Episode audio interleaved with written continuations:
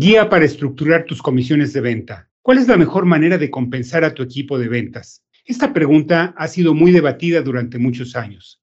Inclusive se ha debatido si realmente debería haber comisiones para que alguien haga el trabajo para el que originalmente fue contratado. Sin embargo, hay que reconocerlo, en ventas prevalece la idea generalizada de que un vendedor debería haber recompensado su esfuerzo con comisiones sobre las ventas que realicen. Y quizás existen tantas estructuras de comisiones de ventas como empresas hay en el mercado. Algunas con estructuras muy simples, con estructuras muy directas. Y eso, digamos que representa un extremo, mientras que en el otro extremo hay algunas tan complejas que se necesita hasta un diplomado para entenderlas. En este podcast comentaremos algunas de las estructuras más comunes y cómo funcionan. Mi objetivo es que esto sirva como una forma de inspirarte a definir, ajustar o confirmar el plan más adecuado para tu empresa. Así que no te vayas porque ya comenzamos.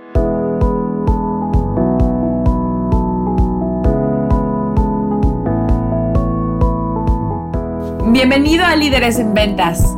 En este podcast aprenderás de manera lógica y sistemática casos y tácticas sobre las estrategias de liderazgo en ventas más innovadoras del mercado, para que independientemente de tu experiencia o la industria en la que te desenvuelvas, construyas un equipo de vendedores talentosos.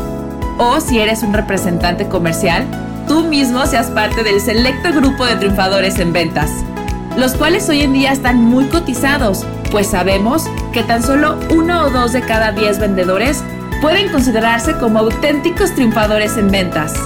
Acompaña al coach Alberto y sus invitados a que compartan contigo sus más de 30 años de experiencia comercial y empresarial Comenzamos. Estamos hablando de las estructuras de comisiones de venta y compensar a tu fuerza de ventas presenta un reto particular debido a que los paquetes salariales, además de ser competitivos, deben de proveer el incentivo adecuado para motivar a los vendedores a dar su mejor esfuerzo. Y al mismo tiempo deben de ayudar a tu compañía a alcanzar sus objetivos de rentabilidad. La clave para crear un buen paquete de compensación es el balance. La mayoría de los vendedores no quieren depender completamente ni de sus comisiones ni completamente de un salario fijo. Por otro lado, existe la idea de que dar solo salario o solamente comisiones no atrae ni retiene a la gente talentosa y entonces no le permitirá a tu compañía alcanzar su máxima rentabilidad. Sin embargo, lograr un balance adecuado entre el salario y la comisión tiene más de arte que de ciencia, dado que depende de tus metas, de tu situación en el mercado, de la etapa de crecimiento, de la competencia y de algunas otras variables. Y sin embargo, hay tres reglas de oro relacionadas con los planes de compensación. Estas reglas son, número uno, no limites las comisiones. Los vendedores más talentosos no se conformarán con un salario limitado.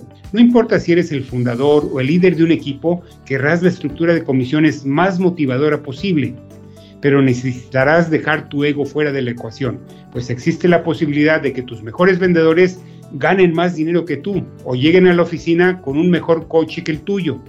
Está bien, así son los negocios. Solo asegúrate de que tu empresa esté obteniendo las ventas, la rentabilidad y o participación de mercado que se establecieron como objetivo. Número 2. Entre más simple, mejor. En general, los planes más simples son los más efectivos para motivar a tus vendedores. Ve las comisiones como la zanahoria que están persiguiendo cada uno de ellos. Cuando agregas múltiples capas de complejidad, tus vendedores no sabrán en dónde enfocar su energía.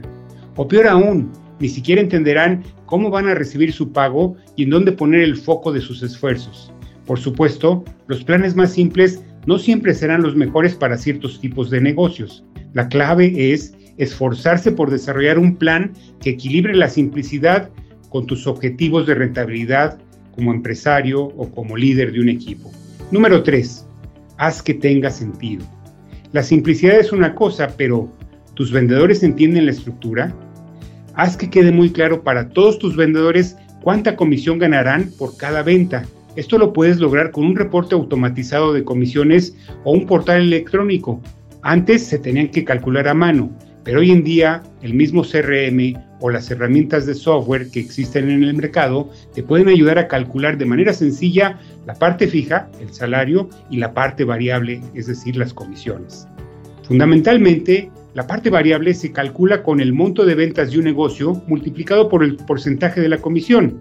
Ahora, hablemos de algunas de las estructuras de comisiones que me he encontrado en el mercado. Número 1. Salario base más comisión. Esta es la estructura más simple y básica de comisiones, pues incorpora una porción fija del salario, el salario base, más una porción variable del pago o comisiones o incentivos. El pago variable se calcula utilizando el valor de la venta multiplicado por un porcentaje de comisión. Digamos que uno de tus vendedores cierra un negocio de 500 mil y tiene un porcentaje de comisión del 10%. En su próximo pago, él o ella recibirían 50 mil, además de su salario base. Ahora, una pregunta que me hacen frecuentemente, ¿qué porcentaje del total debería ser la parte variable? ¿Debería ser 50-50? 60-40, 70-30, 80-20 o algún otro? La respuesta es que no hay respuesta. Eso va a depender del mercado, de la competencia, de los márgenes de tus productos o de tus servicios. Es decir, no hay una respuesta adecuada para todos. Y cada empresa debería determinarlo en base a un análisis de los factores antes mencionados. Número 2. Comisión en base al margen bruto es similar a la comisión antes mencionada, es decir, los vendedores reciben un salario base más un porcentaje de las ventas, con la excepción de que la comisión se calcula en función del margen bruto, no de las ventas o de los ingresos. Esta estructura es común en organizaciones con márgenes variables en sus productos o servicios. Por ejemplo, los desarrolladores de productos o servicios a la medida de las empresas usan comúnmente este modelo. La cuestión es que el margen bruto del proyecto variará de acuerdo a las habilidades de negociación del vendedor. Digamos que un vendedor de servicios de hardware o de software cierra dos ventas por 500 mil pesos con, por servicios similares, pero uno de los acuerdos incluye capacitación y mantenimiento que le va a costar a la empresa unos 50 mil pesos. El acuerdo que incluye la capacitación o mantenimiento será menos rentable para la empresa, lo que llevará a un pago de comisiones más bajo para compensar la diferencia. Número 3. Comisión variable.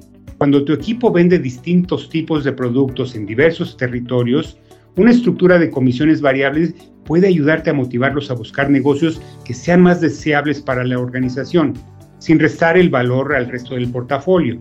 Las estructuras de comisiones variables asignan diferentes tasas de comisión a distintos productos o servicios. Si un producto es más rentable o un mercado es más estratégicamente más deseable, puedes asignar un porcentaje más alto. O viceversa, algunos productos puede que no sean tan rentables por diversos factores en algunos territorios. Entonces, buscarías alejar a tus vendedores de ese tipo de negocios con una comisión más baja. Número 4. Comisión escalonada. Una estructura de comisiones escalonada es un formato común en organizaciones más establecidas, ya que alienta a los vendedores a tener un rendimiento sobresaliente sin crear demasiada complejidad. Este tipo de estructuras funcionan aumentando o disminuyendo los porcentajes de comisión a medida que los vendedores alcanzan su cuota de ventas. Por ejemplo, con una cobertura de cuota del 0 al 50%, el vendedor ganará una comisión del 3% si tiene una cobertura de cuota del 50 al 75, la tasa aumenta al 4%. Si tiene una cobertura del 75 al 100, la tasa aumenta al 5%. Y finalmente, cualquier negocio por arriba del 100%, la cuota de compensación podría ser del 7%. Ese es el cuarto modelo de compensación. Hablemos de un quinto modelo. Le voy a llamar comisión residual. En una estructura de comisión residual, los empleados continúan recibiendo comisiones por las ventas siempre y cuando los clientes continúen generando ingresos. Los vendedores pueden beneficiarse de los ingresos constantes que se producen a través del tiempo, aunque también significa que perder una cuenta podría reducir significativamente sus ingresos de un momento a otro. Las comisiones residuales son comunes en organizaciones con un salario base bajo o nulo y en donde los representantes mantienen de forma independiente a sus cuentas y por un largo tiempo. Número 6. Comisión multiplicadora. Este estilo de estructura de comisiones permite a las organizaciones promover diversas actividades de venta simultáneamente. Se usa más comúnmente para alentar a los vendedores a aumentar las ventas complementarias o cruzadas. Funciona de la siguiente manera. Digamos que un vendedor vende su producto o su servicio base por 100 mil y gana una comisión del 5%. Si ese mismo vendedor incluye una póliza de seguro por dos años, su tasa de comisión se multiplicaría por dos, lo que lo llevaría a una comisión del 10%. Número 7. Comisionistas puros. Con esta estructura no hay salario base y a los representantes de ventas se les paga únicamente comisión sobre las ventas realizadas. Esa es la estructura más intensa con la mayor ventaja para las empresas, pero también con el mayor riesgo para los vendedores. Este tipo de estructura generalmente se desaconseja a menos que tengas una fuerza de ventas numerosa y poco sofisticada.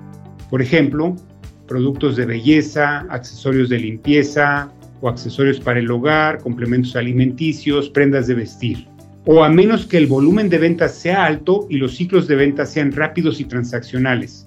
O a menos que un representante veterano y confiable lo solicite. Si lo analizamos, muchos vendedores de seguros, automóviles o de casas solo son comisionistas pero en muchos casos se requieren conocimientos avanzados o los ciclos de venta son largos y es ahí en donde muchos abandonan el trabajo y la rotación, aunque parece que no cuesta pues no se tienen compromisos laborales que involucren liquidaciones, sí tiene un costo en la atención a los clientes y la continuidad y desarrollo del negocio. Quizá esto explica la alta rotación en este tipo de industrias o de mercados. Ahora, hablemos de los aceleradores de venta. Esta táctica utiliza el reforzamiento positivo para motivar a los equipos a alcanzar sus cuotas. Los aceleradores de venta son como potenciadores de tu estructura de comisiones. En una estructura de comisiones escalonadas, los aceleradores de venta son el mecanismo que aumenta las tasas de comisión a medida que los representantes alcanzan la cuota o alcanzan ciertas cuotas de venta adicionales. Por otro lado, están los desaceleradores de venta. Puedes usar el reforzamiento negativo para motivar a los representantes a alcanzar la cuota con desaceleradores de venta. En una estructura de comisiones escalonadas, los desaceleradores de venta disminuyen las tasas de comisión en las transacciones que estén por debajo de una cierta cuota, o en caso de que no desees que los representantes vendan en exceso. Aquí puedes utilizar desaceleradores para disminuir las comisiones en las ventas arriba de ciertas cuotas. No es común, pero podría darse en un momento de escasez o donde la capacidad de producción está topada. Hablemos de los adelantos de comisiones. Piénsalo como un anticipo de pago en las comisiones esperadas. Los adelantos pueden ayudar a la hora de incorporar nuevos representantes que aún están conociendo los productos o los procesos de venta de la compañía. También se emplean en organizaciones con desarrollos prolongados de proyectos y en donde los ingresos no se logran hasta tiempo después, por ejemplo, seis o nueve meses o hasta un año. En este sentido, los anticipos de comisiones también pueden ayudar a suavizar la variabilidad salarial si tienes un negocio estacional. Dependerá de tus políticas si un anticipo de comisiones se devuelve una vez que cae el ingreso. Tal vez no para los nuevos representantes de ventas, pero ciertamente aplicaría para los ingresos residuales. Hablemos de la recuperación de comisiones. No es una mejora, sino una política que puede fomentar ventas de mayor calidad. La recuperación es un mecanismo de reembolso que hacen que los representantes reembolsen las comisiones por los negocios que terminan anticipadamente, es decir, por negocios que se cancelan. Por ejemplo, si en una venta de un contrato anual y el contrato se rompe a los cuatro meses, tienen que devolver la comisión obtenida si es que ya recibieron la totalidad de su comisión. Vayamos concluyendo. Dependiendo de la madurez del mercado en el que compites, de la situación financiera propia de la empresa, de tus objetivos, del perfil de tu fuerza de ventas, de tus sistemas de control y de tus valores empresariales, es que la compañía debería de definir su programa de compensación variable. No existe una fórmula mágica. Cada empresa tiene características diferentes Existen compañías que, basadas solamente en comisiones, han alcanzado el éxito, mientras que hay compañías que mantienen un balance entre salarios y comisiones que también han tenido éxito. E inclusive hay otras empresas que han logrado un éxito sostenido y que se manejan solamente en base a salario. ¿Cuál es la que mejor funcionaría para ti? Elegir la respuesta correcta simplemente no es posible sin conocer detalladamente tus procesos de venta y la situación de la compañía. Si estás buscando una respuesta u orientación, envíanos un mensaje y te ayudaremos. Espero que este podcast haya sido de utilidad y si así fue, compártelo con otros líderes en ventas. Si necesitas ayuda, visita www.lideresenventas.com y con gusto hablamos. Hasta la próxima y buenas ventas. Muchas gracias por tu atención. Espero que los consejos compartidos ayuden a mejorar tu desempeño y que esto se vea reflejado en mejores resultados de negocio, contribuyendo así a que logres una mayor satisfacción personal y profesional. Si te ha gustado este episodio, te agradeceré compartir este podcast con otros triunfadores como tú. Y si tienes alguna consulta o comentario, visítanos en www.lideresenventas.com. Hasta la próxima y mientras tanto, buenas ventas.